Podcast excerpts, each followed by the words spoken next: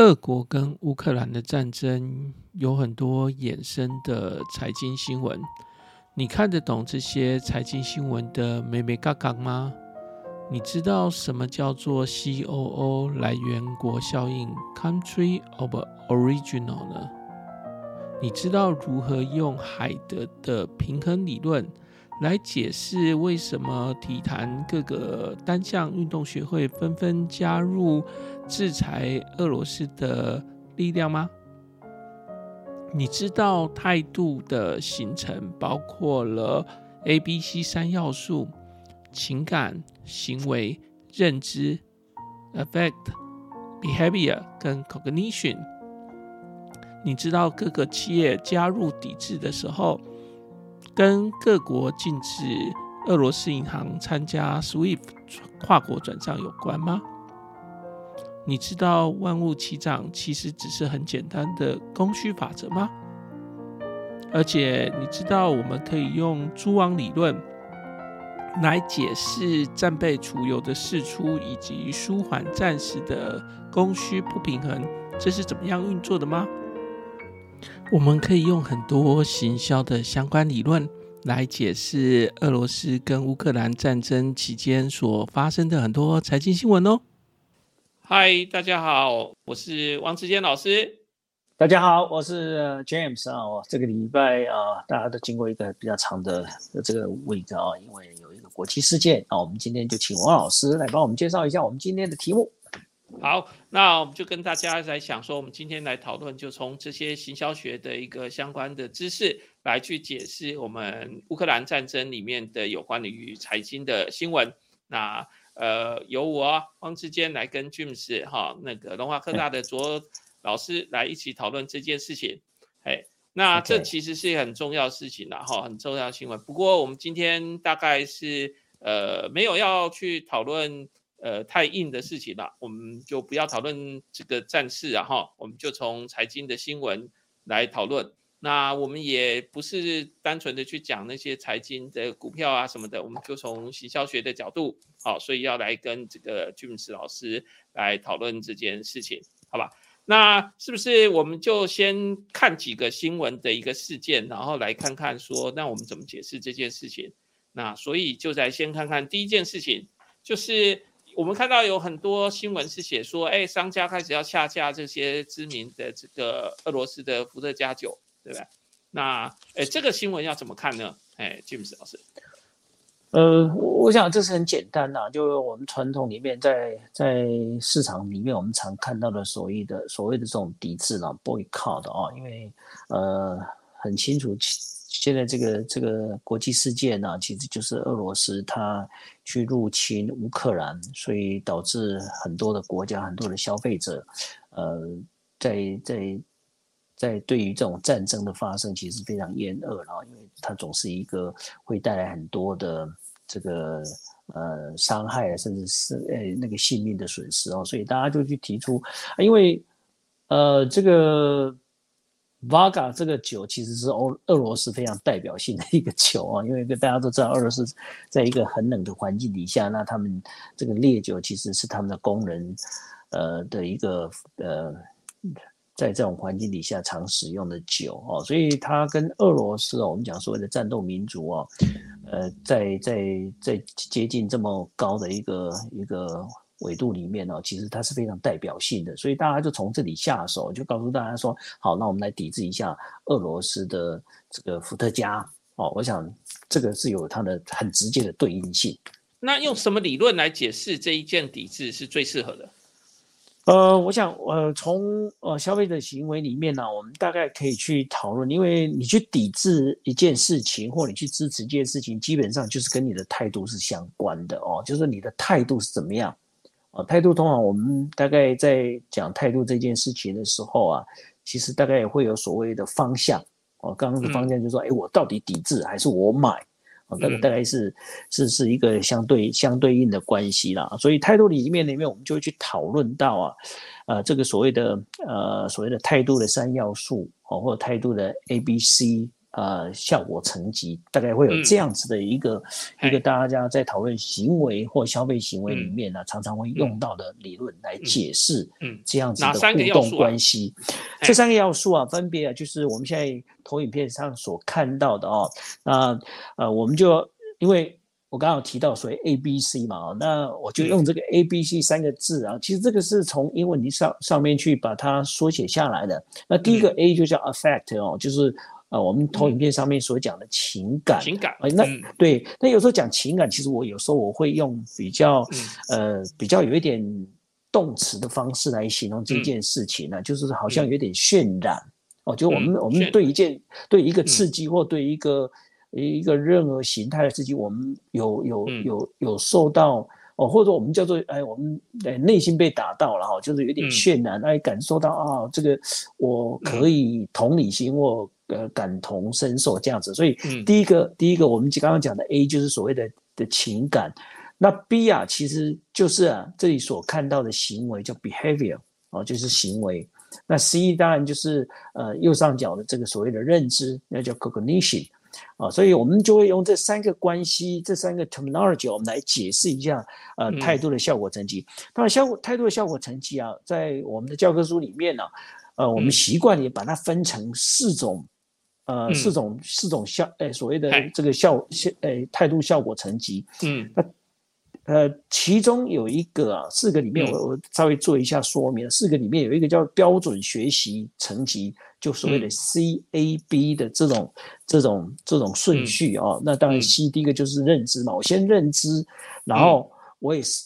我因为我。认知有一点，先认知想清楚，对，想清楚，把它 figure out 哦，就是说，哎，弄清楚了，好，这个事情到底怎么回事，或或这个产品到底是什么样子的，这这个内容啊，我把它想清楚，分析清楚了之后，哎，哦，我就觉得，哎，这个东西是好的，或对我是有什么样子的一个情感上面的连接，甚至我引起我情绪上的一个变化，那。啊，那这两个产生之后，最后会产生一个行为。那通常我们讲这个行为，在在尤其在消费者行为上面，我们大概讲的就是什么？去购买、去使用。哦，这个是行为的一一个 outcome。哦，那这是一个我们称为这叫标准学习层级。那另外一个就叫低摄入的这个效果层级。那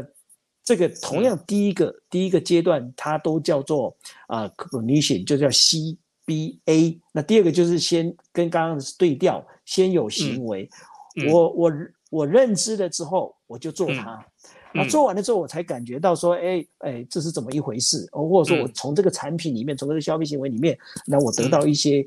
情绪上的一些感受啊，所以所以这个叫 C B A。那前面这两个我刚刚所提到的标准学习成绩以及低收入成绩啊，这个都算是比较所谓的比较理性的。为什么？因为第一个，他先弄清楚，先有认知哦，才去做后面的行为。那另外两个，另外两个叫经验效果以及行为效果。那经验效果就就变成我们刚刚提到的 A、B、C。那 A 就是情感，我先受到情感上面的的想法。其实我对产品可能其实也不是那么清楚，不是那么了解啊。但是我就去去使用它或去买它。那最后一个，我才弄清楚。呃，这到底这个这个产品或这个这个这个这个服务也好，到底是怎么回事？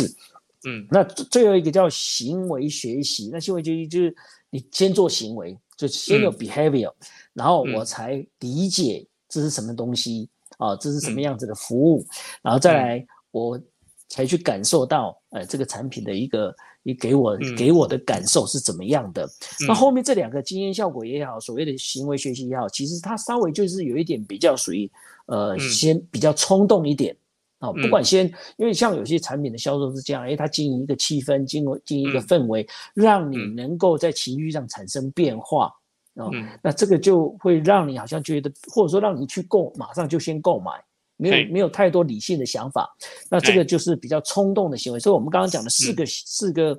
这个效果层级，四个四个态度效果层级，标准学习、低摄入这两个属于比较理性的。那后面两者经验效果以及行为学习呃效果层级啊，就属于比较冲动一点。哦，当然在实物上的操作，呃，基本上你大概要看说，呃，你产品的特性。嗯，这是一个从产品的角度来思考。如果你的产品是需要比较高的呃所谓的使用知识啊，或比较专业一点，那可能啊还是要回到比较理性的方式来经营它，因为你要去说服他去买你的产品啊，或者说你的产品是比较比较比如高价的，大概是这样子。那另外一个角度，当然从消费者角度啊，如果你要消费者呃不经思索。赶快。购买再说，那这种情情况，大概就是属于比较比较冲动了。哦。所以啊，我我想，大概我们听我们我们的听这个这个听众里面，大概很也有一些人呐，也有经验的，诶，也也也结过婚的哈，你大概就知道，其实啊，结婚里面有一个很很重要的过程，里面的一个一个一个呃，算是活动然后就是拍婚纱。你看，那拍婚纱哦，其实它基本上就是一种冲动啊。所以说，所有的经营婚纱的这个这个业者，他们都知道。你到了这家婚纱店的时候，一定要让你先签约，不要让你离开，因为你离开你就不会再回来。你到别家，你已经在别家签，你就不会再。所以它基本上是有冲动的。所以你看那个婚纱店啊，都经营的是美轮美奂啊，那个那个那个那个礼服啊，都非常的漂亮。然后他能用所有的这个销售技术，他一定是销售技术，甚至所有的能够拿出来，呃，给你的这个 promotion，他都。就逐步的告诉你，他希望你在现场就是做一个做一个比较冲动性的购买，所以这个大概就是属于的比较经验啊、行为学习的方式模式。那俄罗斯这一次的产品，你算是哪一种模式？呃，我会比较认为哈，尤其在这种，呃，因为这个呃。呃，你可以看到这一次其实有很多的讯息出来，其实我们看到都是战争的所谓的残忍哦，战争的的不堪，比如说有很多的平民啊受伤啊等等哦，或者说造成不管是俄罗斯也好，乌克兰也好，其实你可以看到很多呃，就是呃亲情的的的分离然后这种情况，所以其实一开始啊会是比较是所谓的这种这种呃呃比较属于冲动的，譬如说它是一种。经验效果的，就是我们刚刚提到的 A、B、C 的方式哦，所以是情感导致。一开始对，一开始应该会是这样，可是大家还是会慢慢去得到更多的线索，因为你看这一个礼拜来相对的新闻，其实慢慢的越来越多，所以大家就会去理解说，哇，战争这件事情。啊，所带来的伤害原来是这么一回事，所以这个可能又会变成比较属于理性的，所以我们刚刚提到的，譬如说呃标准学习成呃的的一个效果层级，因为它会从呃我们分辨了之后啊，我知道啊战争原来是这么一回事，然后就会产就会被 affect，啊那 affect，但我就产生这个行为，譬如说那我应该做什么样的行为来呃支持乌克兰也好。反制反制这个这个苏里哎这个哎这个苏俄也好哦，这大概就会有这样子的。但我我得强调就是说，呃，如果在我们消费行为里面，其实还有一个重要就是说，人是有差异的，所以有些人就很容易很很容易被情感带着走的。哎，是有些人就是还是相对理性的啊，所以其实其实这个也是我们在。在在在研究消费行为里面，其实一个很有趣的问题，你很难说每一个人都从哪里出发，但也相关每一个人的个性是有关系的。再来就是说他在什么样子的一个情境底下，嗯，啊，比如说哎，他接所接受到这些讯息，到底大部分都是怎么样？哦，跟他的周遭的这个这些影响的因子，其实都是有关系的。不过我们大概可以看到一开始。大概很多人都哎发生战事嘛，哈，发生战事，其实老讲我们这一代的人，大部分都没有经过战事，战争怎么回事，我们都从故事里面，从从从一些影片里面得到，但我们觉得战战战争当然是很残忍的哦。不过一开始我们大家都看到那个呃乌克兰这边哦，有有一些因为呃这个就是。呃，就是因为战争啊，然后有有有这个呃入侵，然后炸弹啊等等啊，所以有些人受伤了，有些小孩子受伤，这个尤其是小孩子哦，其实对，所以就产生情感，对不对？对，然后情感就让他产生认知，说这个战争很不好，然后就想要抵制，是不是这样的一个程序？是是，大概就是会这样子，甚至哎，他还没有认知之前，他已经就因为看到这种先抵制了。对，就就先先行为嘛，对，就所以就产生 A、B、C 的这个这个模式就会出来哦，因为因为这个呃，因为战争这件事情总是还是跟其他的呃，它的强度是比较高的啦。呃，我就说大家都觉得战争就是不是一件好事，对哦，尤其这个案子里面其实情况就是说情感上、行为上。认知上都让他想要抵制，对不对？应应该是会会有这样子的一个状况了，因为因为呃，再加上哦，我我想，尤其像台湾这个地方，其实呃，虽然我们没有我们这一代没有发生过战事哦，不过我想，呃，就是战争这一件事情，其实对台湾还是有相当程度的敏感度。嗯，是，对啊。好，那呃，除了刚刚的这一个新闻，除了那个用这个态度的三要素来解释之外。还可以用什么方式来解释这件事情啊？呃，当然，我们呃从态度呃，我们刚刚讲态度的这个三要素，我们是让我们去讨论态度怎么形成。对啊，我因为我刚刚讲过，态度其实它是有方向性的。对啊，它是有方向性的。那态度会不会改变？其实，在理论上。态度是可以改变，可是态度需要长时间的改变，它没有办法一下子改变，所以就会有呃，对于态度的讨论开始就会有所谓的态度变迁的相关理论。那相相关理论里面，其中有一个就谈所谓的平衡理论。呃，平衡理论简单来讲就是说，呃，我们人不可能长时间的分裂，一个正常的啊，当然当然有一些有精神呃，所以平衡理论可以来解释这个抵制的事情，对不对？是，那就会让我想到，是不是有一个最近的事情，就是说，呃，体坛里面常常最近呢，就是一直讲说，哎，体坛纷纷的禁止俄罗斯选手来参赛，对不对？是，那这个是不是可以用平衡理论来去解释？当然可以拿来，呃呃，套入我们这边所讲的这个平衡，哎，就是态度变迁的平衡理论啊。态度为什么变迁？那我们可以透过这个平衡理论来解释它。那以以体坛这件事情，是不是我们其实就可以看用一下这个那个平衡理论来去解释？大概是呃，就是体坛，然后俄罗斯跟消费者。好，那平衡理论是什么？是不是要可以跟我们说一下，或者是跟我们那个讨论一下这个平衡理论？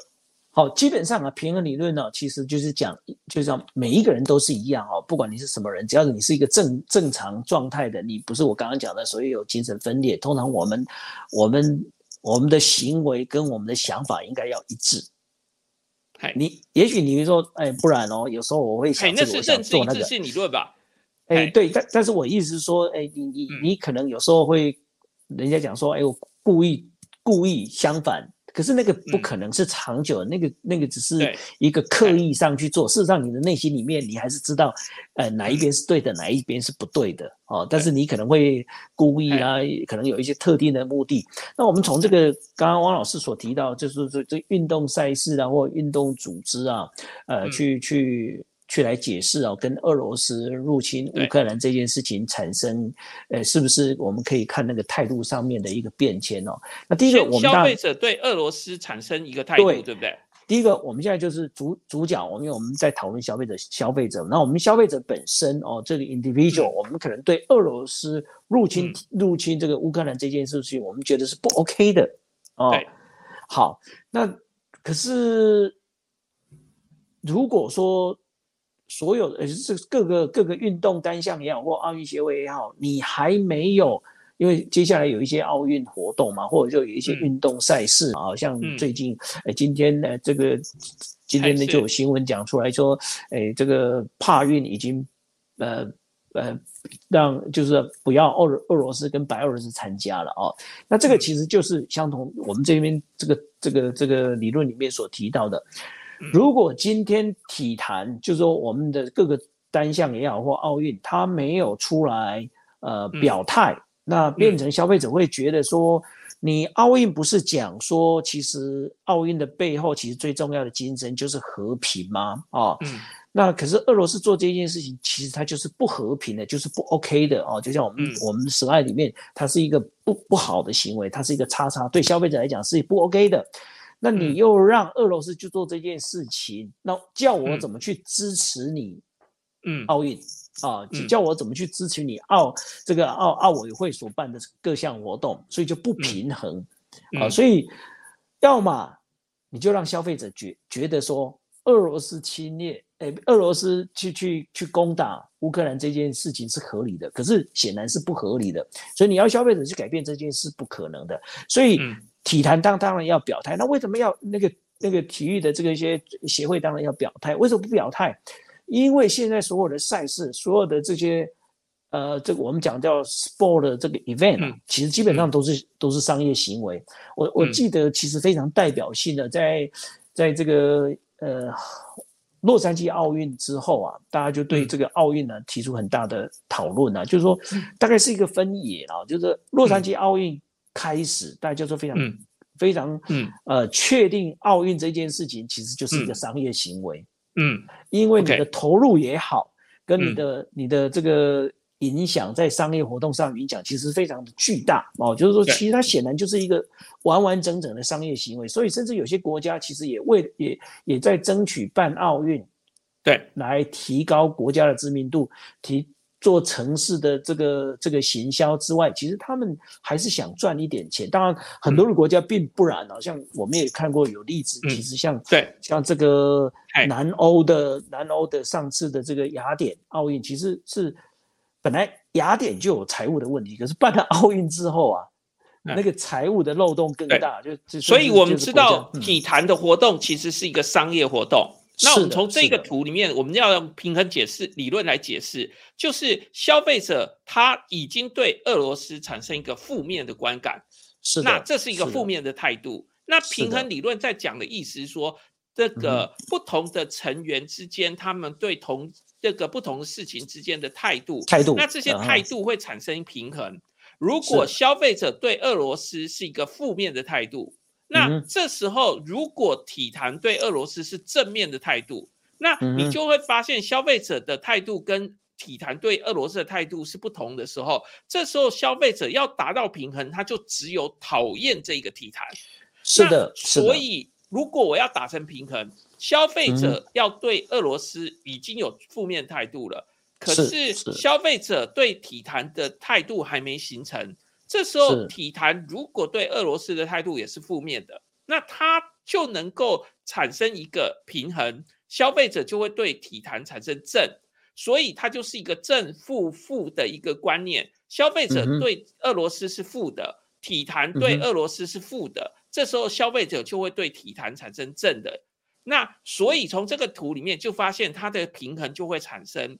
如果体坛它没有加入抵制俄罗斯，而让俄罗斯的选手照样的去打各式各样的球，那你就会发现消费者就会发有点讨厌这个体坛这个运动赛事，然后呢，他就会抵制。刚刚左老师有说了，这个现在的体育活动常常都是一个商业活动。所以，消费者如果不看球，广告就卖不出去。广告卖不出去，体坛就没有办法，就是呃获得好的营收，那活动就没办法办下去。甚至他就没有赞助商了，这个也是一个蛮大的，对，他就没有赞助商了。所以从这样的角度来解释，就是我们刚刚讲说，所以那个平衡理论其实是可以拿来解释这一个。就是呃，为什么这么多人会抵制这件事情嘛？是不是这样子的意思？Yeah，呀，这个这个，如果我们要把变迁这件事情讲得更清楚，就是说，呃，就是我直接我们可以看这个图来讲，就是消费者老讲，呃，当我们这边讲的消费者，就是说大家都基本上支持运动赛事的人，然后这叫这这就就是球迷，对，就是球迷也好，运动迷也好了哈，那基本上。我们对体坛是正面的，OK？对啊，那这个态度其实是基本上我们就形成。可是如果今天因为有俄罗斯的这个事情，如果当然他制制裁的其实不是俄罗斯的运动员，应该是说俄罗斯啊，因为他们就代表俄罗斯出出赛嘛，所以就就是如果他不在俄罗斯这件事情上面呃表态的话，那可能消费者就会变迁，因为你所你就是你这些运动赛事主办单位你。你对俄罗斯这件事情呢，跟我是不一致的，所以就会产生呃所谓的我们叫矛盾或叫冲突也好，嗯，所以可能消费者就会从原来的支持的态度变为什么不支持，那就平衡了，哎，可是可是那就看那就看奥就看奥运也好，或者这些运动赛事的主办单位他要不要调整？那当然显然呢，在广大的这种商业的压力底下啊，他们大概就会就是会看，像我们今天看到陆续都会表态，那表态就变成什么？他不不支持俄罗斯喽？那不支持俄罗斯就等于消费者也不支持本来就是不支持俄罗斯，所以这个就会变成是什么？哎，又又和谐又产生一个新的平衡，对不对？又又是一个平衡的，所以呃，要么我要么就消费者改变，改变什么？我不支持体坛的，那我就不管你。嗯，你即便你支持俄罗斯，对我跟我来讲也没有任何关系的，因为我就已经不支持体坛了嘛。所以基本上，它以消费者本身来讲，它还是一个平衡的状态。是哦，所以所以这这个是变迁态度的变迁，从支持到不支持。那为什么能够改变他的支持成为不支持，或从他的不支持变成支持？我想可以透过这样子的一个平衡理论来解释它。那你也知道，就是说，那，呃，你在这个地方，你应该，呃，有什么样的态度，有什么样的转变，那才能够去改变你的消费者的态度？OK，好，所以从刚刚到现在，我们解释了两个新闻，一个新闻就是我们抵制伏特加，一个新闻就是我们。呃，在运动赛事上面抵制俄罗斯的选手，那这个好像是不是都可以用产品来源国这个这个观念 C O O 这个观念来解释这件事啊？Country of origin，呃，呃这这对，这是一个很有很有意思的，嗯。的理论啊，哦，那它我们叫简单讲就叫 CEO，那就是 country of the origin 哦，来源国效应，对吧？对，就是所谓的产品来源国这样子的一个一个议题。那这个议题其实它就并不是那么纯粹，它有一点带一点政治政治意味在这里面啊。比如说我我简单来讲，平常的来源国效应不是讲这个，对不对？平常来源国效应是讲那个国家的生产水准多高或多低。或者是说，我们对那个国家的形象的一个如果对，如果我们从行销的策略上来来来看产品来源国哦，嗯，就比较单纯来看的话，当然这个事情其实 CEO 通常被操作到最后就是其实不是那么单纯。那我们先我们先就比较单纯的的这个行销的策略上来讲哦，嗯，呃，其实，在以前其实这个产品来源国并不是那么。被重视了，那当然这个研究也蛮早的，我我我印象里面蛮蛮深的，就是比较早期去做这个研究，其实有一个学叫。呃，叫 Schooler 哦，大概一九六五年左右，他就做了这个研究。他早就有做这个研究对，做这个研究，对，他就说，哎，他他的他的他的他的 finding，他是这样子，他大概是这样讲，他说，哎，因为国家都有不同程度的发展，经济有不同程度的发展，他通常，哎，一般的消费者会认为说，如果这个产品的来源国，哦，它是来自于经济发展比较高的国家，那通常它的。品质会比较好，它会比较受欢迎，哦，消费者会偏好。日本做的产品比较好，对不对？哎，对，就是相对如果呃这样讲哈，我们自己哈跟台湾比，那我们当然会觉得日本可能会品质比较好一点。德国做的产品比较好，日本做的产品比较好，这就是来源国效应最早在讲的，对不对？对对，在讲那呃，再来就是说，因为大概呃慢慢的，因为国际分工嘛，或者说哎这个。这个因为国际分工的关系，大概在二十世纪左右啊，那因为有开始国际化啦，国际分工的问题，那因为这些呃比较先进的经济发展发展体或所谓的呃品牌商，他们就在思考，因为要成本降低嘛，cost down，然后要去找呃，因为在他的母国里面，其实通常这个这个生产，尤其是人事成本相对都是比较高的啊。当然这个也有两个考量了，一个还有就是你的你的。你的原物料嘛，哈，但我们考量这个生产点大概就这样，要么就是市场，要么就是原物料，啊，要么就是还有就是一个，就就叫做人工人工成本，人人人工的成本，因为有些产品它是非常高的这个呃 labor intense 哦，就是它的非常高度的这个劳力密集，所以它就要考虑比较廉价的这个劳工来源，所以有些国家，譬如说，哎，它是。经济发展比较先进的国家，那它在它的来源，在在它的国家里面生产其实是没有竞争力的，因为它的成本会垫高，所以它就会跑到跑到一些呃，当然也是国际分工，它就跑到这个呃所谓的呃，它就移到了廉价的地方去生产。对，移到廉价地方生产的时候，它的技术常常就不如原本的母国。对不对？对，所以在移动的过程中，就会造成说，我们觉得它的那个产品同样是这个产品，可是在一个技术先进的国家的生产的时候，它的技术会比较好。那消费者有这样的一个刻板的印象，对不对？那这刻板印象有可能是真的，也有可能只是消费者心中的想法。但是就是普遍会存在这样的事情，就是说，哎，我觉得来自德国的工艺，我来自于瑞士的手表，好，可能是做的比较好的，所以瑞士的手表它我们给它的评价比较高。我们来自日本的东西，我们比较相信它。是不是这样的？就是来源国效应一开始的时候，其实其实 C O 本来就是一个比较属于 imagination 然后啊，这这其实是一个比较想象的，所以对不对？对，所以就我我认为。这个国家所生产的产品应该比较好，那你会用用什么判断？通常我们大概就是，哎，至于这个国家比较先进，所以它的产品就会比较好。当然，以现在市场上来看，我们大概可以把它分为有些产特定的产品，确实是某些特定的国家，好像我们对它的印象是特别好的，会比较好，对不对？所以有我曾经看过有 paper 学者他就讲出哦，其实，呃，这个来源国的影响大小啊，跟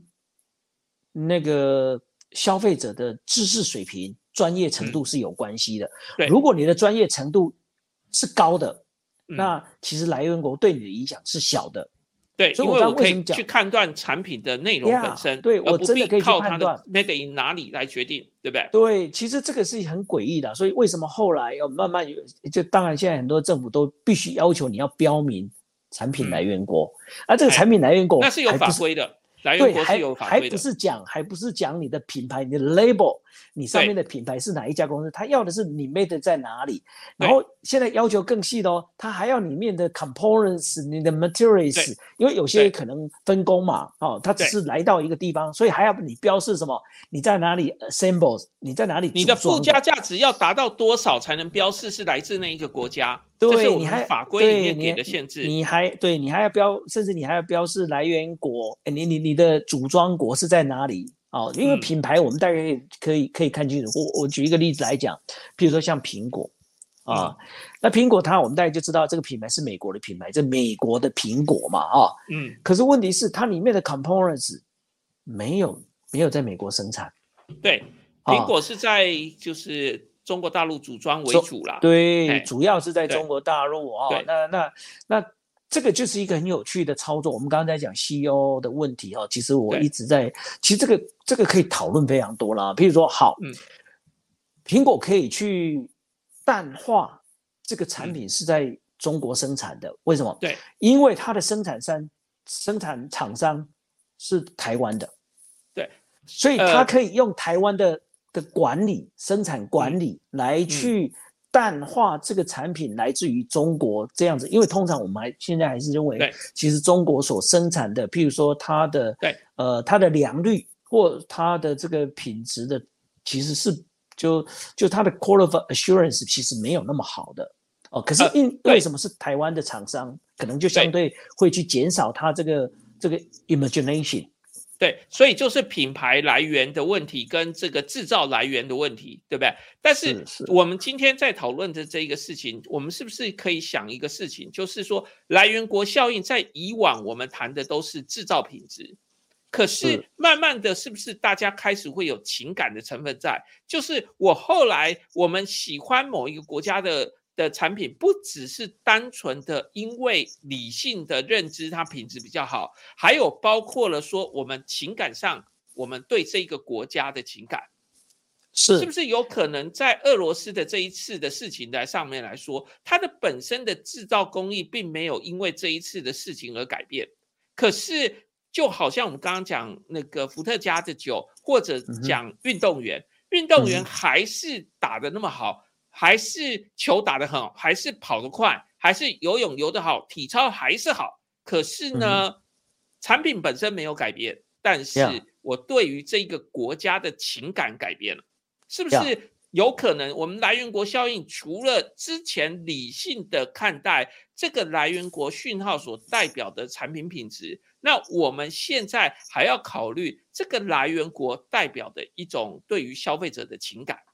是不是这样的一个意思？是的，是的，哦，所以，所以我刚刚其实我刚刚我们一开始在讨论 CEO 的时候，其实我们先就呃行销的操作的角度来讨论 CEO 了。当然，这有很多可以去操作哦，让这个产品的价值呃可以更好，或者说不受影响哦。嗯，那事实上呃确实，譬如说举例来讲，像有些敌对国。其实他就很容易受 CEO 的影响，去不选择他敌对国所生产的产品，或比较呃，或者所谓比较不友善的国家所所所制造啦，或他所提供的这个品牌啊，但这个有可能会随着呃当时的双方的氛围，譬如说像我们现在举例，俄罗斯跟乌克兰，我想乌克兰的的这个消费者大概不太可能去买俄罗斯所生产的产品，呃，因为因为他们属于在这种很紧绷，甚至已经发生战争的情况，其实那个那个情感上面其实是非常高涨的。对啊，那有些国家其实哦，有些国家你发现有些国家为什么他们整体的国民对其实对 C O O 的这个呃这个影响其实是很巨大的。其实哦，你说像有些共产国家，特别是嗯啊。啊，这个当然也有其他的理论呢，比如说大家都知道，像这个有一个研究，呃，这个国家文化的这个学者，这是一个呃荷兰的学者，他 Hofstede 啊，他就提出这个五个五个国家的这个国家文化啊。这个构面五个国家构面里面，那你可以去看哦。其实相对的这种比较集权的啦，或比较有比较高的的这 power distance 的国家啦，嗯，好，那通常这种国家其实，嗯，它对 C O O 的影响是会比较巨大的，嗯，哦，我我举例来讲，我我就我就明讲了，其实像中国这样的国家，其实它只要。去操作 C O O 的情况，其实那个效果是很大的。譬如说，我们看过太多的新闻，像日本的产品，其实经常被被中国抵制。那这个抵制有时候其实其实是蛮莫莫名其妙的，可能在提，就是说它这产品本身也没有不好，但是就是去讲说它，嗯，就是这时候在讲的抵制是一种情感上的抵制，对不对？对，这里的 C O O 就不是最早的时候所谈的那种，就是因为我这个来源国的讯号所代表的品质。我们知道来源国讯号可能可以代表一种品质，是的。那可是现在刚刚卓老师在讲的，其实就是指说我把情感的成本带进去，而且现在好像在做这个行销活动的时候，C O O 我们更要考虑这种情感。你刚刚那个俄罗斯的伏特加来说就是这样。那刚刚也邱老师讲到说，在中国大陆经常有抵制大陆呃抵制那个日本产品的一个情况。那那个抵制常常就是因为来自于情感的，而不是来自于那个产品品质有问题的，是不是这样的一个意思？是是，其实其实因为我其实 C O O 这个这个议题，经常到最后，其实它不是很单纯就产品本身啊，或就行销的的的的关系哦，来来做讨论。呃，其实它就是很纯粹，甚至有一些其实是呃。是一种操作了啊，甚至是政治层次的操作。嗯，哦，OK，呃，当然会去操作，有时候当然就会在混杂呃其他的商业竞争对手去去去助燃它了啊。那我我想其实这个也有几个例子，我可以简单举一个例子呢。其实美就日本有一个。那当然很有很等于现在是世界最大的汽车厂商 Toyota 嘛啊，那他曾经他他曾经在中国呃在要销售一款这个呃这个 pickup 哦，就是他的货货货呃诶应该是 SUV 哦，不是货不是不是 pickup，应该是 SUV。那他拍了一个广告，其实非常好的一个广告，去强强调这一部车子 SV SUV 的越野能力，哎是。可是他他拍的那个平面广告啊，是在一个他是在一个桥上啊，在一个桥上经过。那这个桥上，呃，桥上，因为你知道，在在在在中国很多的桥都会放龙啊，放狮子啊，去在那个那个桥上。那他就因为要去强化这一部车子的这个越野效果啊，非常强悍，所以他车子开出来的时候，这个狮子，因为各位都知道，这个石狮子。其实大概一手就一手一手一手扶着呃球啦，或者说什么哦，那他突然这个狮子举手礼哦，举手跟这个车子举手就对了，嗯，那好死不死啊，这个这个广告的背景，我刚刚讲这个桥啊，嗯，叫做卢沟桥，哦，碰触到了很不好的一个 政治课题，这是一个很不好的一个广告，他没有注意到了政治的禁忌。是，所以就就整个把呃把这个民族的情感都激发出来，啊就很明显的去去去抵制这样子的一个来源国的产品哦，这个这个其实。呃，是一个很经典的故事啊，但是其实你也可以发现哦，其实通常 CEO 这个议题都是不单纯呐啊。那当然你会，你你也可以讲啊，其实这背后有没有有没有人去去操作？那政治面我们就不谈了，大概就是呃会有一些，比如说他可能也有一些其他的车车商啊，那他就在这个地方就当然就你不买他就会买我嘛，所以他就是去去推波助澜。所以其实 CEO 的议题哦要。通常要专门非常小心啊，因为它就是一个一刀两刃啊，有时候你操作过头就会出问题啊。嗯，那这个也也是也是会，因为有些国家其实就是比较敏感，那因为不是敌就是友。哦，他他觉得你不支持我就是我的敌敌人。像我再举一个例子哦，像韩国也是一样。其实你看韩国到中国其实也是非常深耕的哦，就是韩国到任何一个国家都非常深耕，到越南它也是这个市场也是非常的深耕。嗯，那他也是都会尝试去跟当地去去去去培养培养情感。可是，呃，各位如果还记得的话，其实在几年前不是有一个萨德的这个这个这个系统嘛？哈，防空飞弹系统，对，防空雷达系统。对，那中国其实就很不爽这个事情啊，其实也那段时间也发动对韩国产品的这个抵制。对，那这个非常有趣啊，因为在亚洲这个地方啊，其实有两个民族啊，其实是在在西欧这个议题上面是特别特别能够被被引引发出来，其实就是韩国跟中国啊。嗯，所以当然这造成这两国的贸贸易上面有很很很很就是。就是火花了哈，就是非常激烈的一个对对抗，呃，彼此的这个消费者其实都是在采取互相的抵制。对啊，所以刚刚卓老师帮我们讲了好几个例子，都在讲这个来源国效应，然后讲的都是我们后来提到的，说它其实是一种情感，而不是生产的那个品质。那刚刚我们从刚刚到现在解释了几个例子，包括了一个日本的例子，说，呃，他因为碰触到了一个二次世界大战的一个敏感的卢沟桥事变的事情，然后使得他那个广告非常的失败，因为他呃的来源国是日本，可是又碰触到了一个敏感课题。那刚刚朱老师又讨论到了说，在这个萨德系统，因为萨德的系统是针对于呃防空的雷达，那这个防空雷达其实主要是对准的是中国这一边的，那所以当然就是会情感上会不舒服，说你做了一个雷达专门监控我们国家，那这时候你就会发现它的一个行销活动里面，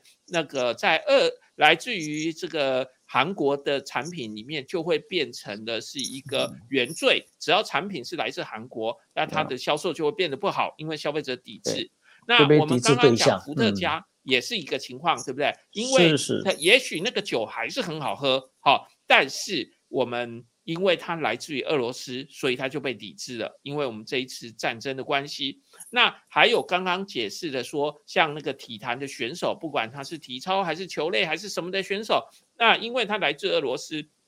所以都产生了同样的问题，就是说它的来源国效应。那因为这个来源国所的使得消费者想要抵制来自这个来源国的东西，所以呢。俄罗斯的一个伏特加就被抵制了。那这个来源国不是最早发明的时候，这个理论最早被提出来的时候去讲说它背后的品质，而是现在还带有很多的情绪的成分，是不是这样的意思？是是是，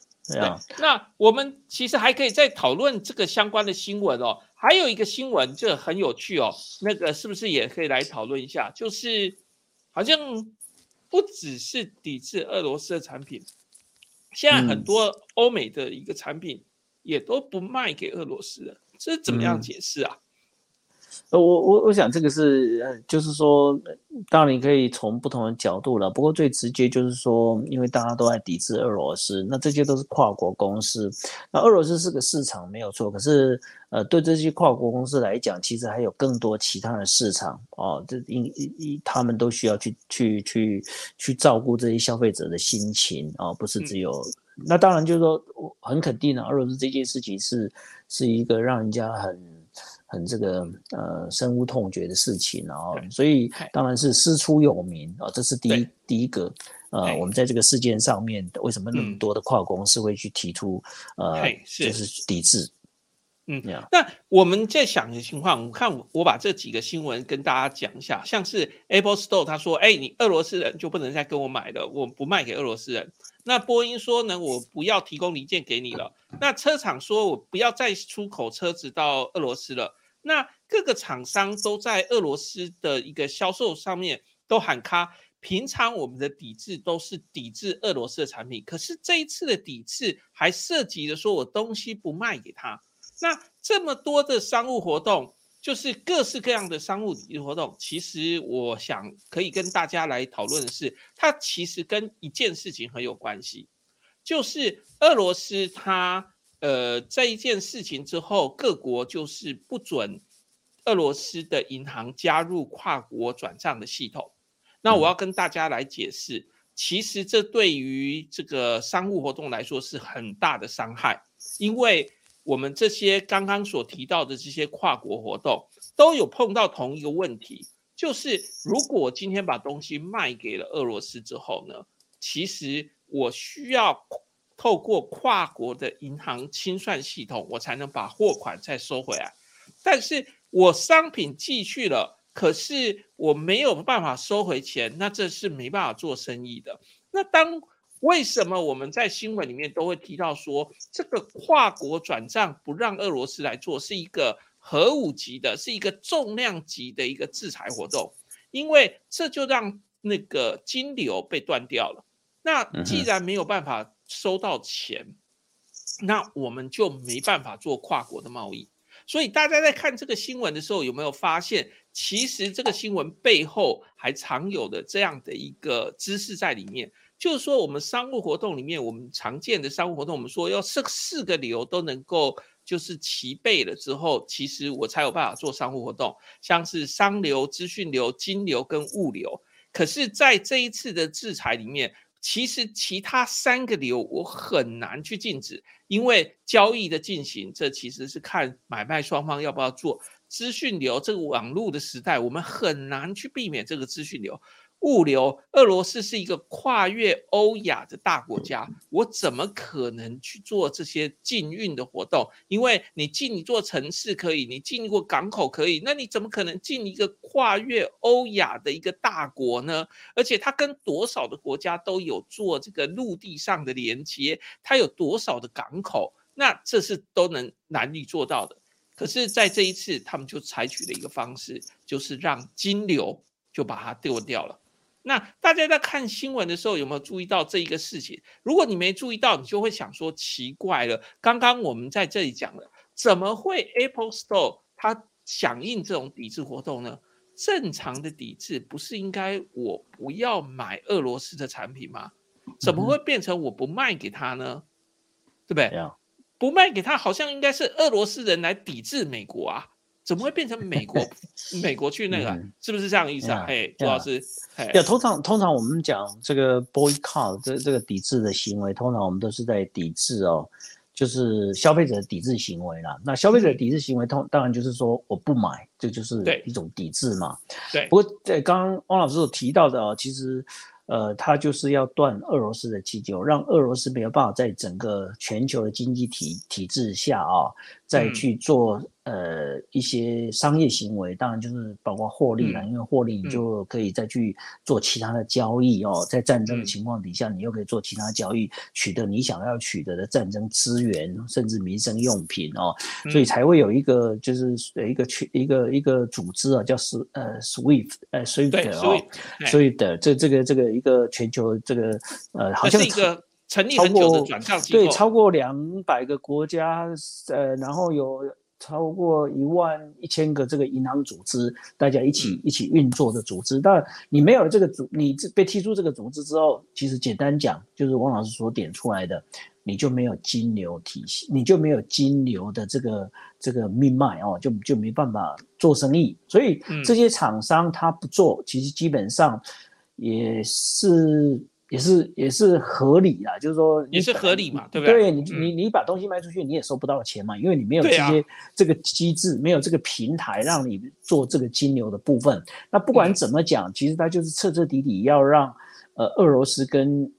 呃全球主要的这些国，这当然就是所谓的抵制国家里面啊，所有的这个商业行为全部没有。呃，全部没有经济行为，然后也不能换得任何他想要换得的资源，你当然也不能取得取得这个这个。那这个其实有一个很大，其实主要应该还是要让俄罗斯的整个呃银行体系崩溃。哦，就是说，因为你你你就你变成你的币值就没有流通能力，因为现在叫全球化嘛，所以你就币你的币值就没有流通，那没有流通，没有流通，基本上就等于是。那个价值就会往下掉嘛，所以为什么一开始俄罗斯就提出那个？哎，他很快就就升了好几码哦，不不是好，哎，就是利息，马上就把利息调高，对，马上怕你把钱都领走，对，他就把利息。调调的那个那个是从前无古人后来大概呃有没有来者不知道，但是前无古人的这种做法的调高的这个码数，调高很高了，嘿，对，就是码数很高哦，这大概就是就是这样子一个一个一个一个状况了。所以很多的厂厂商，很多的这个欧美的这个品大品牌商啊，其实也都提出说，哎，他就不跟就不把东西卖给俄俄罗斯人了。嗯，不在这边我就在想，还有一个新闻一起来讲，两件一起来讲，也许会更搭搭。就是中国大陆厂商并未参与抵制行动，是不是其实也跟这件事情很有关系啊？嘿，嗯，你这个或许也有一点政治意味了，因为中国其实包括联合国的这这一次有一对今天然后昨天的一个表决，其实它也是弃权嘛，哈，嗯，那这就就它弃权代表就是它是它是。其实大家的解读一定是他就是支持俄罗斯嘛，对，哦，但是他又不能那么明显去支持嘛，因为支持的话，他可能就会像白俄罗斯一样，就会也被也被列为抵制的对象。呀，朱老师虽然是这可以从这个角度来解释，可是哦，我就从比较商业的角度来解释，是是，就是因为俄罗斯跟中国的跨国展账仍然维持畅畅通。因为中国跟俄罗斯有交接嘛，对不对？然后俄罗中国也没有加入任何抵制的行动嘛，对不对？是任何制裁的行动嘛，所以中国大陆的厂商仍然能够收到货款。那在仍然能收到货款，再加上整个国家并没有气愤说要去抵制它的一个情况下，事实上是有可能就是中国大陆的厂商不加入抵制的，因为它其实哦还是有可能收到钱的。是不是这种现实的问题也是要考虑的？哎，那所以其实其实我们在考虑这个就是各国的抵制效率的时候，就要想一个事情，就是说也不是说绝对能够对中国大那个俄罗斯那边能够抵制多少，因为虽然欧美不跟他做生意，可是还有别的国家跟他做生意啊，是，对不对？是。这样，所以就像中国一样嘛，所以，呃，当然，当然以现在来看呢，你，呃，我看那个资料，好像那个，呃，被被 SWIFT 踢出来的国家里面，其实还有两个国家，这两个国家，一个叫北韩，一个叫伊朗。那你其实想想看，其实俄罗斯不太可能不不太可能跟北韩做生意啊，因为北韩自己也没有什么东西可以卖，除了，嗯。人参，那其实，在站子都吃不饱，你觉得人参可以可以有什么作用啊？啊，对。所以，呃，那当然，伊朗它有石油，但问题是，俄罗斯其实它自己也有石油，所以那个好像也不是不是一个在一个贸易需求上面哦，供给跟需求上面一个很重要对象啊。所以现在只剩下中国嘛。那刚汪老师也指出，中国它并没有表态去做所谓的抵制哦，所以。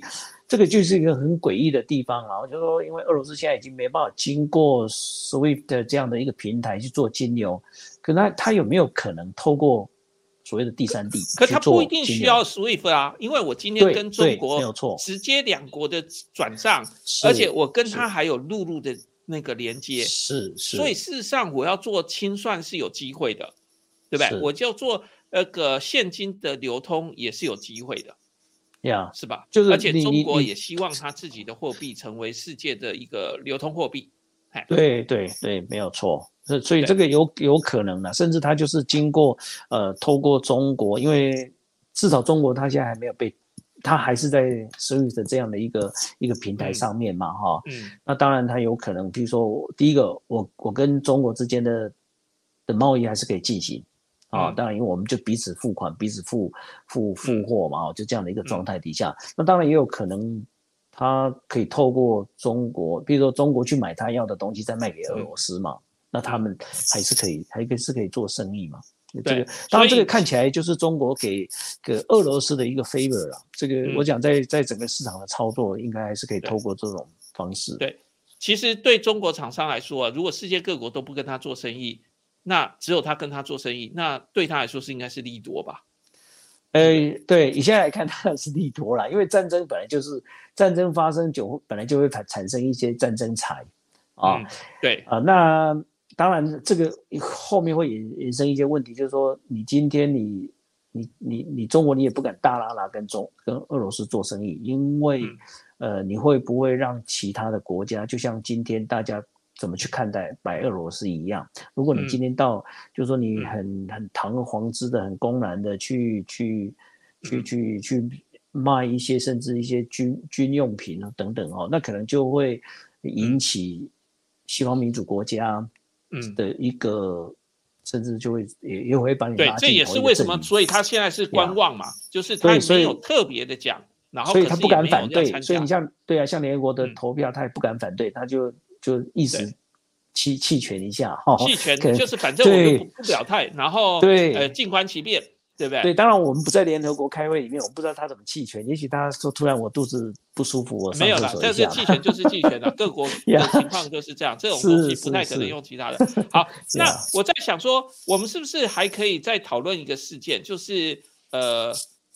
像原油跟大宗物资的飙涨，哎，这是不是很好解释啊？就是供需，对不对？呀呀，这这个很显然，因为其实我会认为，其实这几天去谈原物料的上涨这件问题哦，我觉得是有一点借题发挥了哦。其实事实上，在呃俄罗斯跟就是乌俄双方还没有还没有真的呃战事之前，其实。你看看，我们去谈，像我们之前在呃汪老师这个平台里面，我们也谈呃一些物价的上涨的问题嘛，哈，嗯，包括鸡蛋的问题。那你想想看，那个时候其实没有乌俄的问题嘛，可是为什么那个时候也在讨论嘛？所以现在好像我觉得这个这个这个问题好像似乎当然就被呃可以。更加的炒作，其实明显的就是这一次疫情之后，其实供需就本来就有问题了，对不对？是的，是的，嗯，是因为运送的速度都变慢了。哎是的，然后很多的国家也因此呃生产的东西变少了，好，对啊，那你还有你的物流成本就增加嘛？因为你想想看，现在因为有疫情的关系，所以所有的不管是空运、海运、陆运也好，其实它这个过程里面，其实它要做很多的防疫，比如说要消毒、要干嘛，其实这个也会增加运输成本，对成本上来，就是整个整个我们叫 logistics 的 service 的这个这个这个费用都会上来。那上来，当然以商人的角度一定会一定会加在它的 take price 上面嘛，就是最后的的销售价格上面。对哦，而且只要有打仗，供给就会减少，对吧？哎，对，所以但今天因为有因为刚好又又接下来又是战事的发生，那战事发生好像提供，尤其像。呃，原油的问题，因为俄罗斯它是一个很重要的原油出产国嘛，哈，油气也好或原油也好，所以就会把这些问题变成又把这样子的一个物价，或把这样子一个原物料，又会把它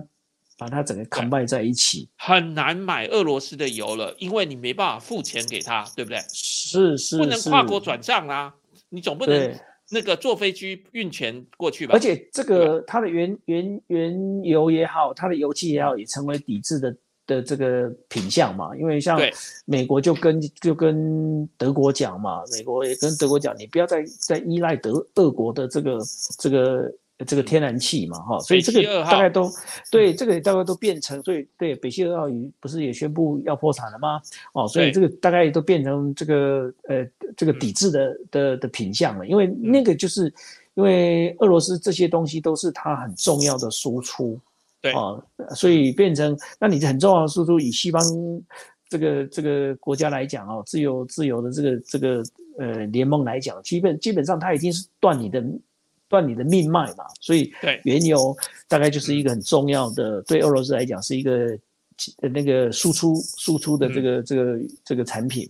对，所以简单来说就是供给减少，然后需求不变，然后这个价格自然就会上涨嘛，对不对？对对对，这两把刀大概就是学经济学 One On One 里面老师一定会提到供给需求，然后去去交叉出来一个市场价格。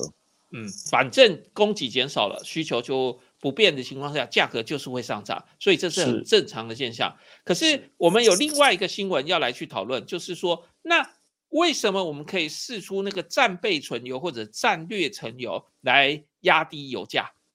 嘿，这是不是其实也可以来解释看看？Yeah, again 呢，这个刚好就是汪老师刚刚提到的这个这个 demand 跟 supply 这样的一个理论，其实因为你因为俄罗斯没办法输出啊，不管什么理由，譬如说包括它可能被。它的空运也也或等等运输都被其他的这些国家所抵制，那当然它就出不来。那当然也包括呃整个交易经济活动都被抵制，所以当然原油就出不来。那出不来，当然一时间那个。那个产量也好，那个供给量就减少嘛，因为我们刚刚提到俄罗斯是一个对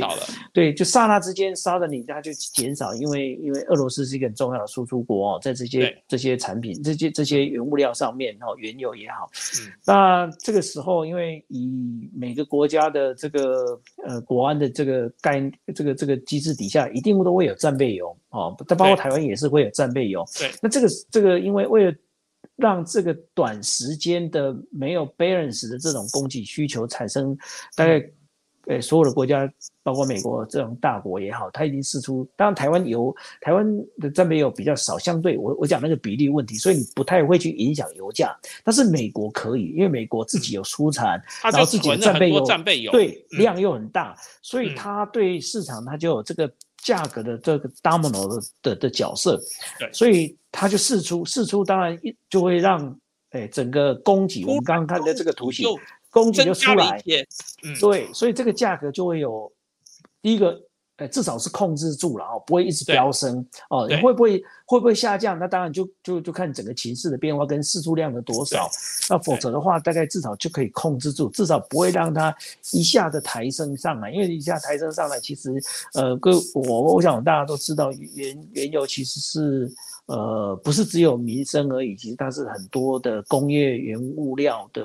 的这个这个提供哦，所以它会影响非常巨大。那当然还有一个用意就是说，呃，是不是后面因为呃可以换点一点时间啊，呃，去寻找其他的呃原油的这个资资源的的的这个出现的可能，譬如说包括呃美国的油页岩。哎，油页岩这个油页，因为因为之前因为之前因为油价下来，所以油页生产成本比比较高的。那因为油价下来之后，有很多原来的油业商他就觉得没有开采的价值，因为整个就先开始停工了。对，开采跟提炼的这个技术啦，哈，或成本是比较高的，所以他就暂时就停止，他就不再做，不再不再不再供应油业呃油页岩所所所提炼出来的油品哦。可是现在又不一样了，现在油价要上来。啊，然后又又又又整个供给需求又不平衡的时候，那可能就可以，就是有些油业也就会有些那个油井就会再重开了，对不对？对，它就会再重开，可是重开需要时间呐，哦，不可能，这个不是不是很简单的一个一个生产哦，这可能你要重新把这些生产设备就位，然后重新打开等等哦，所以所以就争取一些时间嘛，对不对？是的，就试出战备油也有这个用意，那等到。开始生产油页岩了，呃，或许，呃，这个就又有另外的来源溢注进来，那供给上面就会又跑出来。嗯，这就简单的说哦，其实就用一个理论可以来解释，叫蛛网理论。因为哦，很多东西它的生产都需要前置期的。那像是呃很多啦，很很容易解释，就是说像是猪价猪，好，因为我们要呃如果我们供给不平衡的时候，我们要增养猪，那我们还要很多个月之后才会生产出猪。那我今天也有同样的情况，今天我那个石油我要开采，那开采需要缓冲，你会说开采需要很久，可是问题是有一些有那个油井那些的，它是因为之前油价比较低，所以被封存了。那现在油价高了，它又会重新恢复，可是这重新恢复需要时间，那所以短期的油价会飙高。可是我释放出了一些战备油的时候，那这个战备油。我可以先缓一缓，先顶一顶，好，那让这个需求先被满足了，然后现在的油价不要飙太高。那稍微等一段时间之后，那些油井重开以后，或者是我协调这些产油国重新再增加生产的时候，那等到我这些协调都回来以后，我就油价就能够拿到平衡。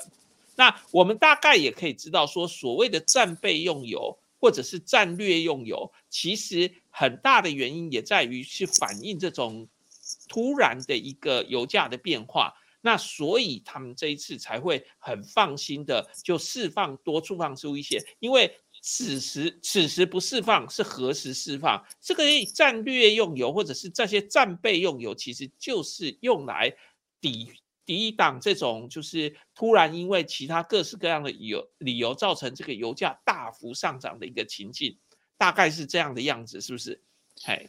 是是，我我想这个整个市场机制本来政府的角色其实就没有办法避免，然后在特定的时候，对不对？对他一定做调节也好，他一定要有一些调控哦，嗯，当然包括控制哦，因为因为尤其像石油这样子的。影响那么层面那么广大，又是一个民生用品哦，民生的必需用品。那所以政府的角色相对，它在这样子的一个品相市场里面，它所扮演的角色相对其实就是呃大了很多。所以我们在 study marketing 也好哦，其实呃我们常常也会去做所谓的环境分析。那环境分析里面呢，其实呃，大概就政治啊，political 这个这个 factor 其实也是也是其中一个部分。那这个刚好也可以去回扣我们刚刚所提到 C O 这个议题了哦。不过我还是得帮 C O 讲个话啊，就是说我们好像现在来看，其实很多 C O 都被以政治的这个这个呃这样子的一个一个角度去影响它哦，对，确实是存在。不过，C.O. 其实也是可以很纯粹从行销的策略上来做运作了哦。嗯，譬如说，呃，我们刚刚所讲的，呃，怎么让一个品牌更有竞争力？嗯，哦，其实这个是也是可以透过 C.O. 的操作。那这个概念，适当的国家生产，对，提高消费者的认同。因为我们很简单的一个想法，就是很简单的一个市场操作，就是说，你你你如果成本降低，嗯，你当然你的市场或者你你的利润空间就会出来，嗯，可是你又不能让，呃，像大家的 image 里面某一些国家，可能它的生产。呃，劳工的素质比较不好，或者说它的生产环境比较不好，等等这样的因素来受影响，所以你就会做某种程度的这个改变哦，它的生产模式。譬如说，我举例来讲，像有些有些品牌它是这样子来做，它譬如说我举例像美国好了哦，我们都知道美国其实基本上自己不太做鞋子的，台全世界做最多鞋子其实是台湾，可是却也不在台湾制造，嗯啊，在中国大陆，对，在中国大陆，在东南亚。对，在东南亚制造啊，那其实可是同一个品牌，比如说我们就讲像 Nike，它有些产品在美国生产的，它又要卖比较高的价钱。可是如果你是呃生产地是在越南或中国，那你的你同样挂都是贴 Nike 的品牌，可是你的价钱就是比较低价的，你就走比较低价的这个这个呃。这个 channel 啊去做销售，那比较高价的 channel，它就可能就可能会是另外的一个型号或另外的样子。那通常它现在有个做法，就是就是 CEO 的议议题，他就把这些呃 components 全部装到，都在都在，譬如说都在东南亚生产，然后就把它装，诶，船运运到美国来，运到美国来用在美国组装，嗯，哦，所以他告诉他，他告告诉你说 made in USA。嗯啊，对，可是但是必须符合法规，就是法规上有说要附加价值要达到多少才能够标示在哪个地方生产。是，所以他用，所以他用的就是那些零件，他不用不用一些比较完整的零件，甚至他的零件就切得很散，啊，这样子来到美国做组装，所以他就讲呃，assembly in。USA，所以它的价钱就比较高。哦。当然，这个对于生意人来讲，其实他我我刚刚要表达就是 C C O O 这个议题，其实它有很多不同的操作方式啊。嗯，甚至甚至它呃，它还可以就是说，在我刚刚讲的这个鞋子的状呃，这个这个球鞋的这个状况底下哦，嗯，它还可以降低税。比如说，我们都知道一个成品进到市场里面哦，进到市场销售，如果你是进口，一定跑不了进口税，呃，包括有些保护呃的的措施啊，保护关税等等，保护本土的，所以它一定会课比较高的税。可是你是原物料或未成品，哦，通常它的税还是比较低的。嗯，那你想想看，这是一个很有趣的问题啊。这牵扯到国际贸易的部分啊。对，我可以，我可以让 C O O 去影响我产品的，呃的 image 的这个这个这个概念底下，同时我又可以提高我的卖价，那同时我又可以降低我的税的考量，所以其实在这个整个呃我们叫国际化的这个操作里面，其实相对的比以前来的更有弹性。啊，不过这当然我刚刚还是提到了，就是要很小心，因为因为这个是一刀两刃啊，有时候你操作太多，有时候会会消费者会会有时候会会，因为国际形势其实它的变化是非常快，我们常看到有一些国家本来是好朋友，后来变成敌对的，嗯，哦，所以这个这样，嗯，对啊，这涉及很多个问题的哈。刚刚朱老师所讲的事情，其实有很多牵扯到国际贸易，当然也牵扯到现在在流行的这种各式各样的 FTA。就是自由贸易区，因为它牵扯到那些国家本身，它的出口是没有税金的，就没有那个关税的，好，以及它可以自由出口的一个情况。那有些时候，像刚刚讲的这些，像成衣之类的，它是会有进口配额的。那有些国家会对某一个国家的一个产品设设置那个进口配额的限制，那使得它都会需要先到哪个地方去设厂，然后以获得那些配额等等的，这些是一个贸易上的一个复杂的地方。那当然，像讲那个呃，Nike 或者其他品牌的一个情况，也有很多品牌它采取的情况是说，它去强调他们品牌的重要性。告诉你说，不管在哪个地方生产，那我的品质都是相同的。那以淡化这个生产来源国，而是用品牌来源国的观念，就是呃，country or origin，但是不是你的 manufacturer，不是你的制造，而是那个品牌。好，当然这些都是最近的一个商管的一个呃演进好变化。不过我们回到这个俄罗斯的这个这个乌克兰的这个案子里面哈。那我想说，我们今天也没谈战争，不过我们谈了很多就是相关的理论。那我们差不多要快要结束了，那我最后 就要放一张投影片，因为我们不管怎么样，我们其实是不希望打仗的。对，那哎，是不是这样的一个情况？因为我们不谈战争，因为我们都祈求和平，而且我们是和平的爱好者，所以我们希望这个呃这个俄乌啊，这个这个这个战事能够尽快的。对，尽快的去解解决这个问题，所以我们最后放了一张这个 peace 的照片，就是其实我们不想谈不想谈这个问题。对，所以其实谈行销，对谈行销其实是很 peace 的事情啊。对，没错，没错，我们其实根本一点都不想谈这个这个因为战争而产生的悲歌啊，或者什么问题，可是就发生了，所以我们就谈这个事情了。Yeah，好吧，那我们今天差不多了，是不是就到这边？是，谢谢汪老师，谢谢大家，哎，谢谢朱老师，好，我们下次见。好，谢谢，拜拜，拜拜。